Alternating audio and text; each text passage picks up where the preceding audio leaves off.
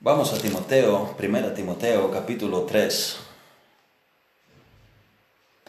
1 Timoteo 3, versículos de 8 a 10. Los diáconos asimismo deben ser honestos, sin doblez, no dados a mucho vino, no codiciosos de ganancias deshonestas, que guarden el misterio de la fe con limpia conciencia, y estos también sean sometidos a prueba primero y entonces ejerzan el diaconado si son irreprensibles. Mi tema de hoy es los requisitos de los diáconos. Vamos a tener este tema en dos partes y hoy es la primera y luego el domingo que viene, Dios mediante, vamos a abordar la segunda parte. Señor, te pedimos que tú nos dirijas ahora en el entendimiento de tus verdades Ayúdanos a tener clara comprensión de tu doctrina, de lo que tú nos has hablado a través de tu palabra y ayúdanos a ponerlo en la práctica. En el nombre de Jesús te lo pido. Amén. Hay dos cargos bíblicamente instituidos en la iglesia, obispo y diáconos. Noten que el obispo en 1 Timoteo 3.2 es en singular y los diáconos en 1 Timoteo 3.8 es en plural. Primera Timoteo 3.2 dice, pero es necesario que el obispo, el obispo, solo un obispo, sea irreprensible y versículo 8, los diáconos asimismo deben ser honestos, sin doblez. Así que, así que esto es eh, sobre el debate de la necesidad de la pluralidad de los ancianos o de los obispos o de los pastores, no, no, no lo vemos necesario en la escritura, la Biblia explícitamente no dice que tiene que haber más de un obispo, más de un anciano en la iglesia. Si el texto mismo dice el obispo, puede ser uno. Si la iglesia necesita más de uno, ah, pues bien, la iglesia elige a, a los hombres preparados para este ministerio, pero no exige la escritura que sean más de uno. Pero nuestro tema es diáconos, vamos a los diáconos. Dice el pasaje, los diáconos a sí mismo, a sí mismo, como los pastores u obispos. Básicamente los requisitos para los pastores y para los diáconos son los mismos. Ahora, no se usan las palabras idénticas para describir los requisitos, pero los conceptos son idénticos lo perteneciente a los obispos es aplicable a los diáconos en términos de las características que se exigen para el ministerio, porque ambos cargos son liderazgo en la iglesia. La palabra diáconos en griego significa siervo, ministro. A veces se usa en el sentido general, cualquiera que sirve todos los miembros deben servir en la iglesia, pero ciertos hombres son nombrados para el cargo de diácono. Dios mediante lo abordaremos la próxima vez cuando hablemos de las mujeres diaconisas. Las mujeres diaconisas en las iglesias deben a los movimientos liberales. Es el tributo a la moda pero no la enseñanza de las escrituras y lo vamos a hablar eh, la, vez, eh, la vez que viene, porque cuando se habla de las mujeres en versículo 11, las mujeres asimismo sean honestas y así, y así sucesivamente, se refiere a las esposas de los diáconos, no a las diaconisas. Ahora, ¿en qué consiste la tarea de los diáconos? Los diáconos se convierten en la capa adicional del ministerio, para que los pastores no se distraigan de su tarea principal de ministrar la palabra. Como hemos leído en el principio, en Hechos capítulo 6, el hermano René nos ha leído, versículo 4, Dice, y nosotros persistiremos en la oración y en el ministerio de la palabra. Nosotros, los que ministramos la palabra en la iglesia, persistiremos en nuestra tarea. No queremos distraernos en las tareas, disiparnos en las tareas organizativas o administrativas. El versículo 2 incluso dice, entonces los doce invocaron a la multitud de los discípulos y dijeron, no es justo que nosotros dejemos la palabra de Dios para servir a las mesas. Para esto constituyamos diáconos y los diáconos servían a las mesas de las viudas. Así que hay estos niveles de liderazgo en la iglesia local. Obispo y diáconos. Vamos a tener tres puntos hoy. Cada uno corresponde a uno de los tres versículos que hemos leído hoy, versículo 8, 9 y 10. Primero, la integridad del diácono. Segundo, la solidez doctrinal del diácono. Y tercero, el testimonio del diácono. Así que la integridad del diácono, la solidez del diácono y el testimonio del diácono. Primero, nuestro pasaje habla de la integridad del diácono, versículo 8. Los diáconos asimismo deben ser honestos, sin doblez, no dados a mucho vino, no codiciosos de ganancias deshonestas. Primero dice, los diáconos deben ser honestos. La palabra semnos significa, bueno, es difícil con la traducción española entender toda la palitra de, la, de, de esta palabra. Semnos significa reverente, venerable, serio, digno, honorable, respetado. Los diáconos son reverentes ante Dios, son reverentes en relación a las cosas espirituales. Ellos no tratan las cosas ligeramente. Estos hombres desean cumplir con su tarea, no solo ocupar el cargo. Ellos quieren impactar seriamente el reino de Dios. No quieren tomar el cargo y hacer una broma de esto. Ellos eh, toman la obra de Dios con seriedad. Un diácono no es un charlatán, es un hombre que controla su lengua, él no habla de cosas inútiles e improductivas, él se viste con orden y modestia porque se muestra serio en su apariencia, él es serio en la administración de su tiempo, él protege y provee para la familia, él es maduro mentalmente.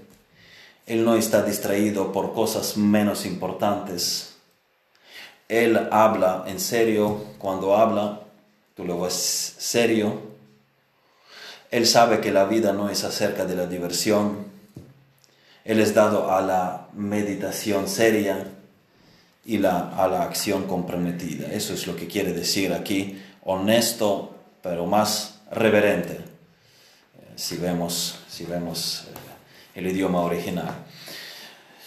Siguiente, sin doblez, dílogos, de doble lengua, engañoso. El diácono debe ser dedicado a la verdad y solo a la verdad. Él no es engañoso.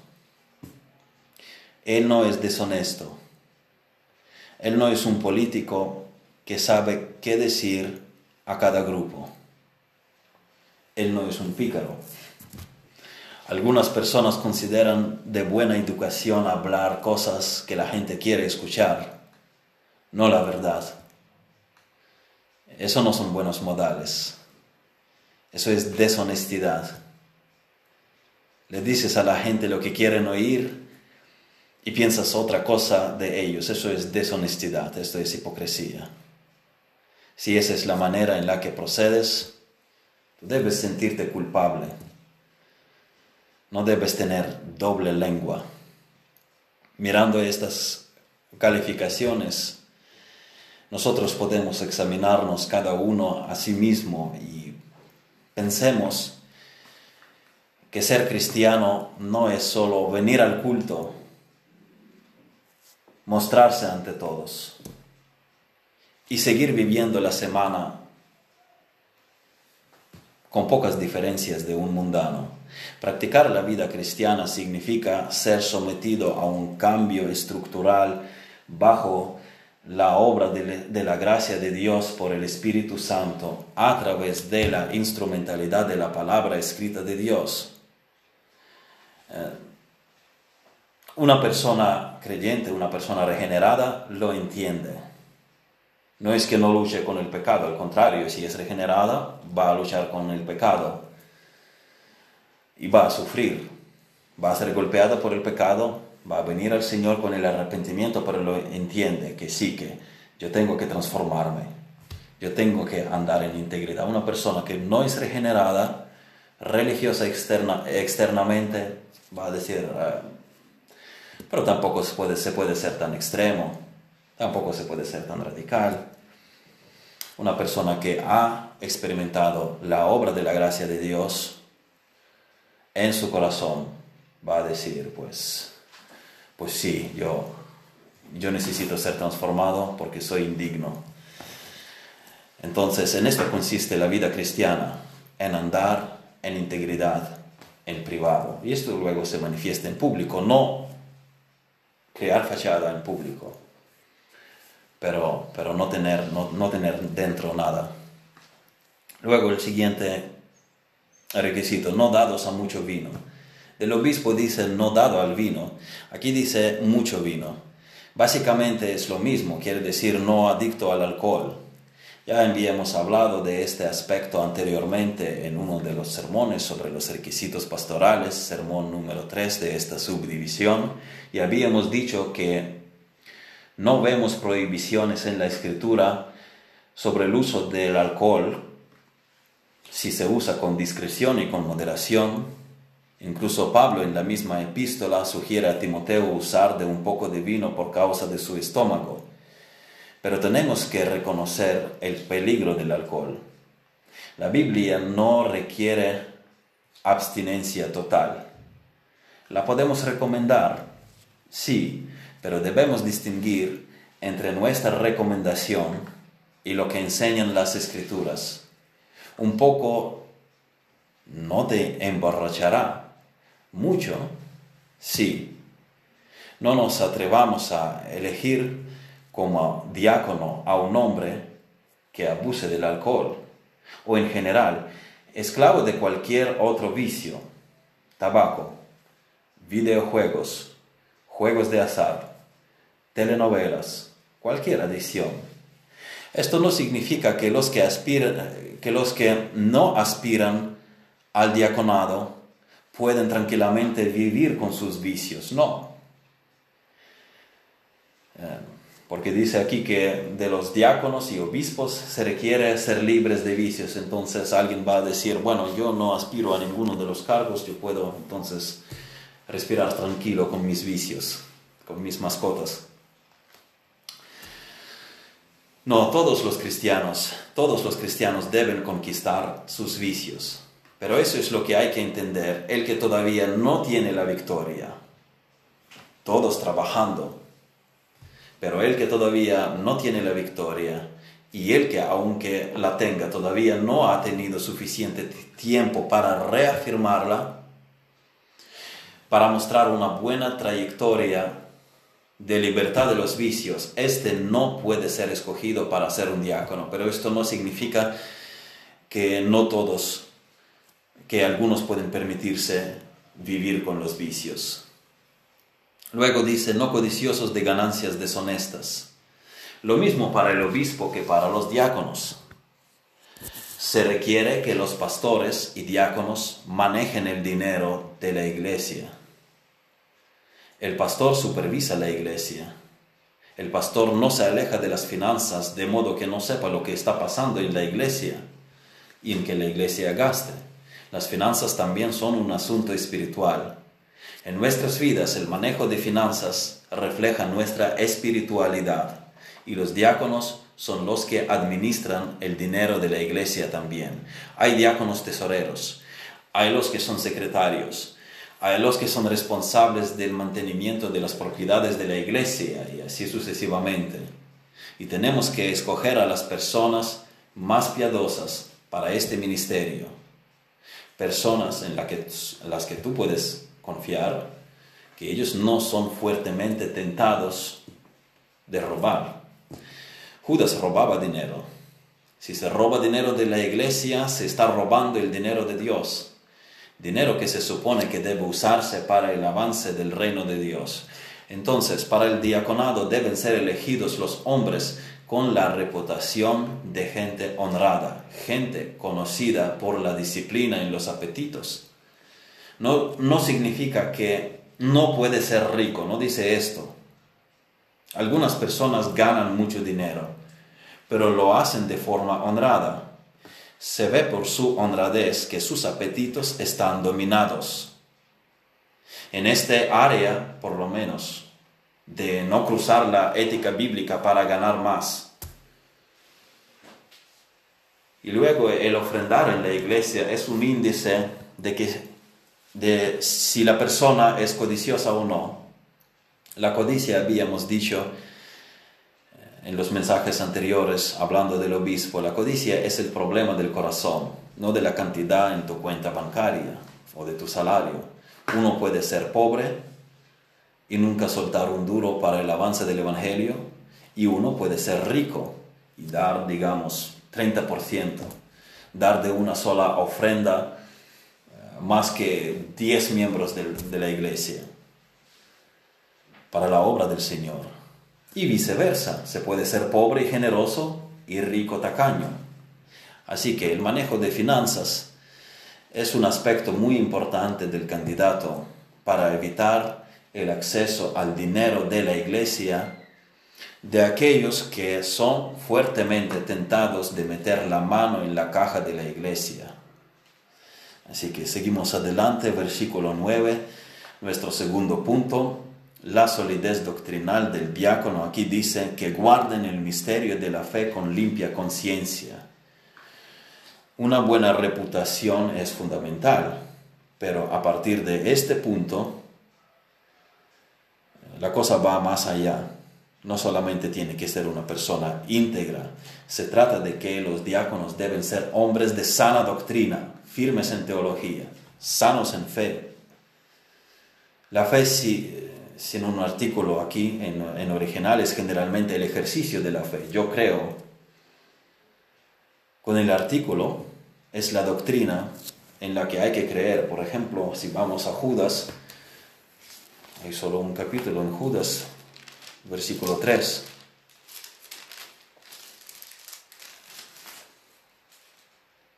Dice, amados por la gran solicitud que tenía de escribiros acerca de nuestra común salvación, me ha sido necesario escribiros exhortándoos que contendáis ardientemente por la fe que ha sido una vez dada a los santos. Aquí la fe es, significa la doctrina, el conjunto de las doctrinas. Es lo que creemos. Aquí la fe es con el artículo. Literalmente en griego sería como toda esta frase toda esta frase en que dice por la fe que ha sido una vez dada a los santos, pues en español es la fe va juntos, pero en griego el artículo la es muy distanciado del mismo sustantivo fe. Sería en griego como, como por la, una vez habiendo sido dada a los santos, fe. Así es complicada la construcción ahí. El artículo y el sustantivo que acompaña están así de distantes, en fin, que, que esto es la doctrina, son las verdades que constituyen el Evangelio y distinguen al cristianismo de otras religiones. Eh, la fe significa doctrina, significa confesiones, significa credo, así que el diácono tiene que ser muy bien entendido en las doctrinas. Así que se trata de que los diáconos deben mostrar la comprensión de la doctrina, Aquí dice el misterio de la fe. No es una especie, cuando dice misterio, no es una especie de mística de la fe. El misterio de la fe no es una especie de secreto oscuro. Es el Evangelio que hasta entonces había sido conocido en tipos, en sombras, en profecías, pero ahora, cuando escribe Pablo, ahora está abierto y claro. Por ejemplo, en Génesis 3, 15 eh, todavía leemos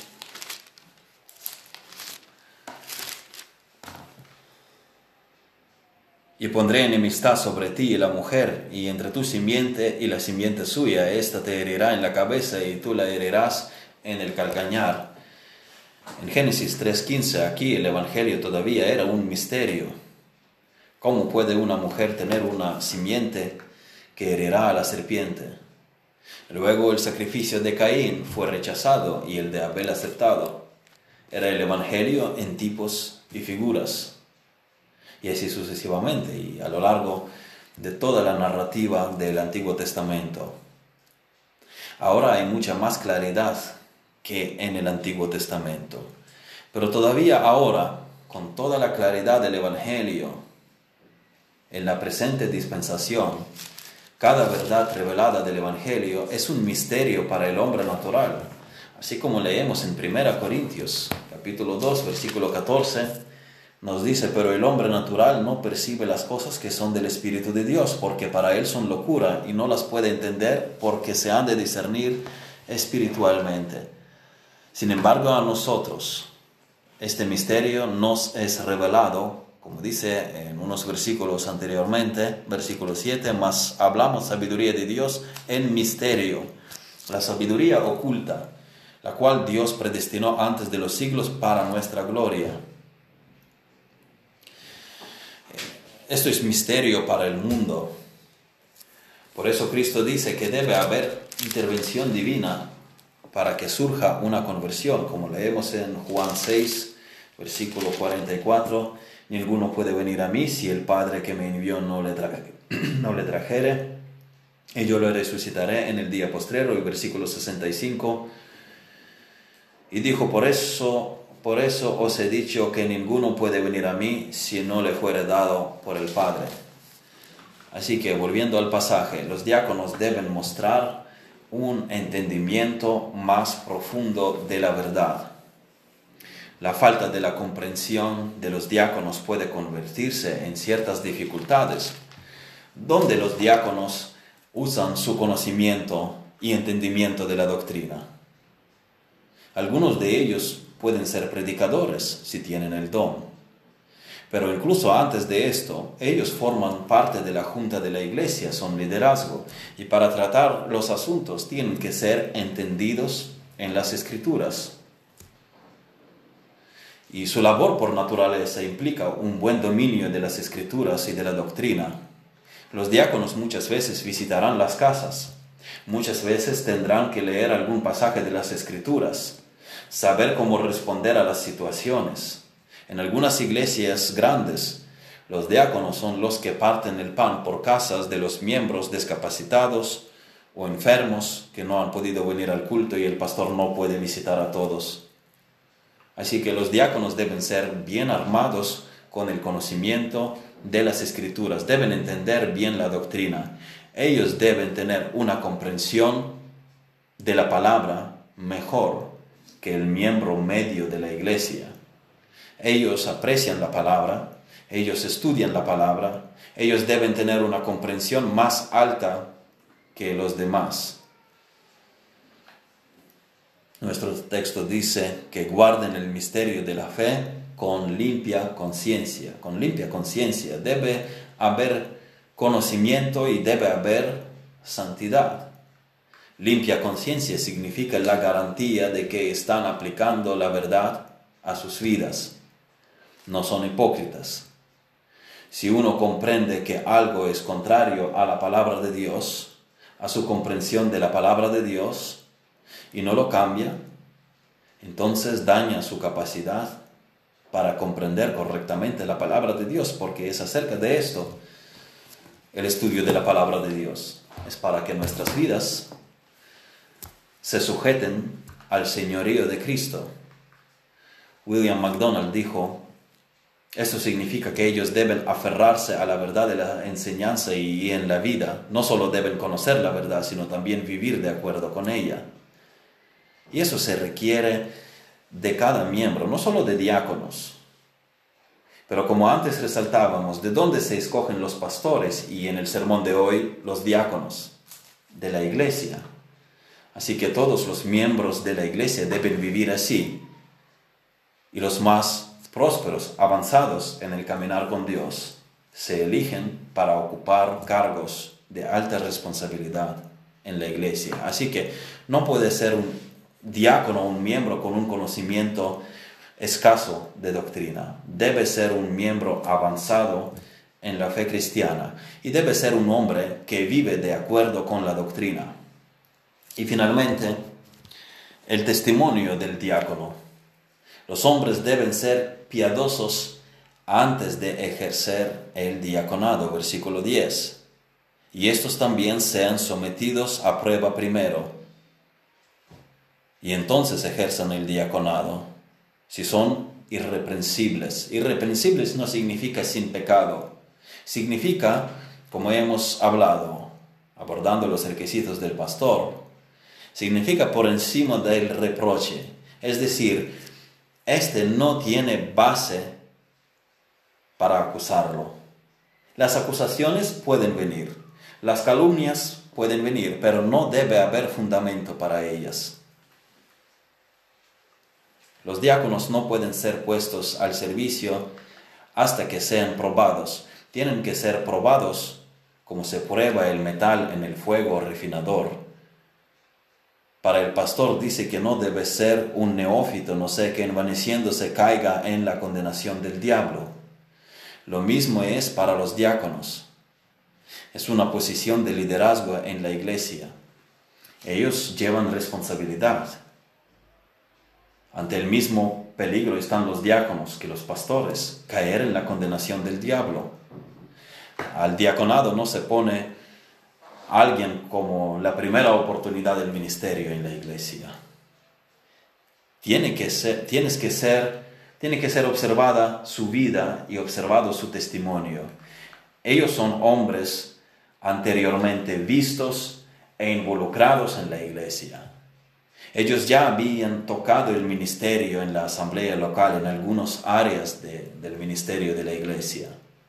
Hay un proceso ellos tienen que ser examinados. Esto no puede ser un recién convertido o un miembro inestable.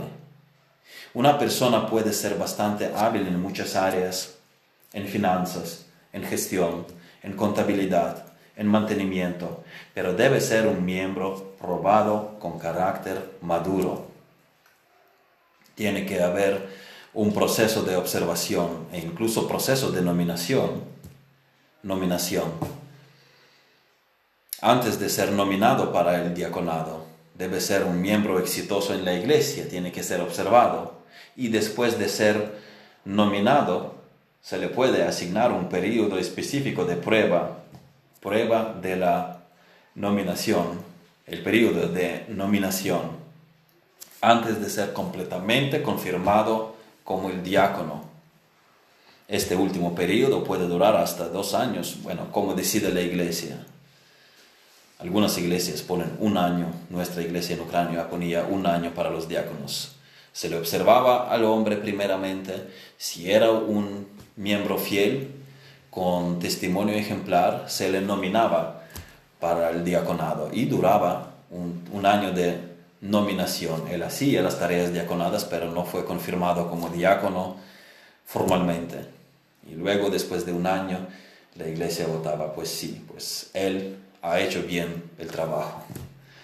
Es la observación de la iglesia local. No puede ser que un diácono, no puede ser un diácono que simplemente se presente porque ha servido en otra iglesia y ahora quiere ser diácono aquí porque cambió de la membresía. Tiene que la iglesia local, cada iglesia local, escoge, observa y escoge a sus hombres para los cargos de responsabilidad en la iglesia. A menos que conozcamos bien su iglesia anterior y tengamos una relación muy cercana con esa iglesia y conocemos bien al hombre personalmente a pesar de ser de otra congregación. Pero si un ex diácono simplemente aparece y quiere ser diácono aquí, él primero debe demostrar que es un miembro fiel aquí. Si él se somete a la iglesia, es una forma de decir, me alegro de estar aquí con ustedes, me alegra rendir cuentas en esta iglesia, me alegra ser diácono si la iglesia así lo decida. En esto consiste la membresía en la iglesia. en rendir cuentas los unos ante los otros. Si no entiendes esto, estás perdiendo todo el concepto de la membresía. Debes tener responsabilidad, debes tener rendición de cuentas. Someteos unos a otros en el temor de Dios, Efesios 5:21. Escuchen, esto en esencia es ser miembro de una iglesia local. He aquí lo que es ser miembro de una iglesia local. Yo, con mi membresía aquí, testifico que soy salvo. Yo además testifico que estoy bautizado. Yo además testifico que quiero entrar en la vida de esta congregación. Y además estoy dispuesto a someterme al nivel de responsabilidad de esta congregación. Someteos unos a otros en el temor de Dios. Efesios 5:21, repetimos. Quiero estar bajo la supervisión de esta iglesia y participar en la supervisión de otros hermanos, miembros de esta iglesia. Eso es lo que es la membresía. Si tú no lo entiendes, lo has estado perdiendo. No sabes por qué estás. Esto no es un club de amigos. No es un cuerpo local de los creyentes en Jesucristo. Es el cuerpo espiritual de Cristo. No es un club de amigos que se limitan a saludarse unos a otros y un poco más, pero sin compromiso, pero sin confianza, pero todos independientes. Yo no digo que tenemos que invadir nuestra privacidad demasiado por poner un ejemplo grotesco, diciendo a qué hora te levantas por la mañana o trae un informe escrito. No, pero sí saber cómo avanzamos en la gracia, saber cómo conquistamos los pecados con que batallamos, saber de las necesidades espirituales para brindarnos ánimo, para orar juntos específicamente para saber qué problemas tratar y si necesitamos, ¿por qué no?, corregirnos. Un predicador en internet no te lo puede hacer. Había un hombre que decía a su pastor, oye, yo no voy mucho a los cultos porque escucho sermones por la radio. Y resulta que el hombre se enfermó fue ingresado y luego llama al pastor que lo visitara en el hospital. Y el pastor le dio una respuesta que tal vez no todos aprobarían, pero si quiso llamar la atención podría tener razón. Él dice entonces, ¿y por qué no pides que alguno de tus predicadores de la radio te visiten? De esto se trata la membresía, de la unión espiritual, de la conexión del funcionamiento como cuerpo de Cristo, de la rendición de cuentas. Y los diáconos han de surgir de este ambiente en que la iglesia funciona como un cuerpo, donde los hermanos se conocen, pero me refiero, no, no se conocen en el sentido habitual, como quien dice, nos conocemos de toda la vida, o nos conocemos desde tantos años sino conocerse interactuando espiritualmente en la iglesia local. Hierro con hierro se aguza, y así el hombre aguza el rostro de su amigo, Proverbios 27, 17. Los diáconos deben ser miembros fieles y ejemplares antes de ser considerados para este cargo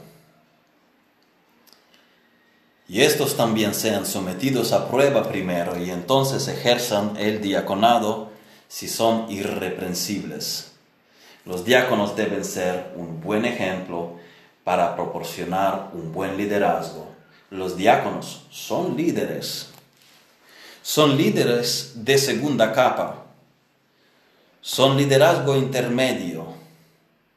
Ellos son liderazgo de gestión práctica. Es hablar con la gente, hablar de sus preocupaciones. Y los diáconos son hombres invaluables, porque son los que sacrifican su tiempo, ellos sacrifican su energía por la iglesia. Señor, ayúdanos a ser servidores que se sacrifican por ti, por tu causa, por tu pueblo. Ayúdanos a funcionar como una iglesia neotestamentaria ejemplar, tener conducta, testimonio ejemplar, andar en integridad como aprendimos hoy, conocer bien, guardar el misterio de la fe con limpia conciencia y mostrar este testimonio. Buena trayectoria de nuestra vida, de nuestra membresía, de nuestra integración los unos con los otros.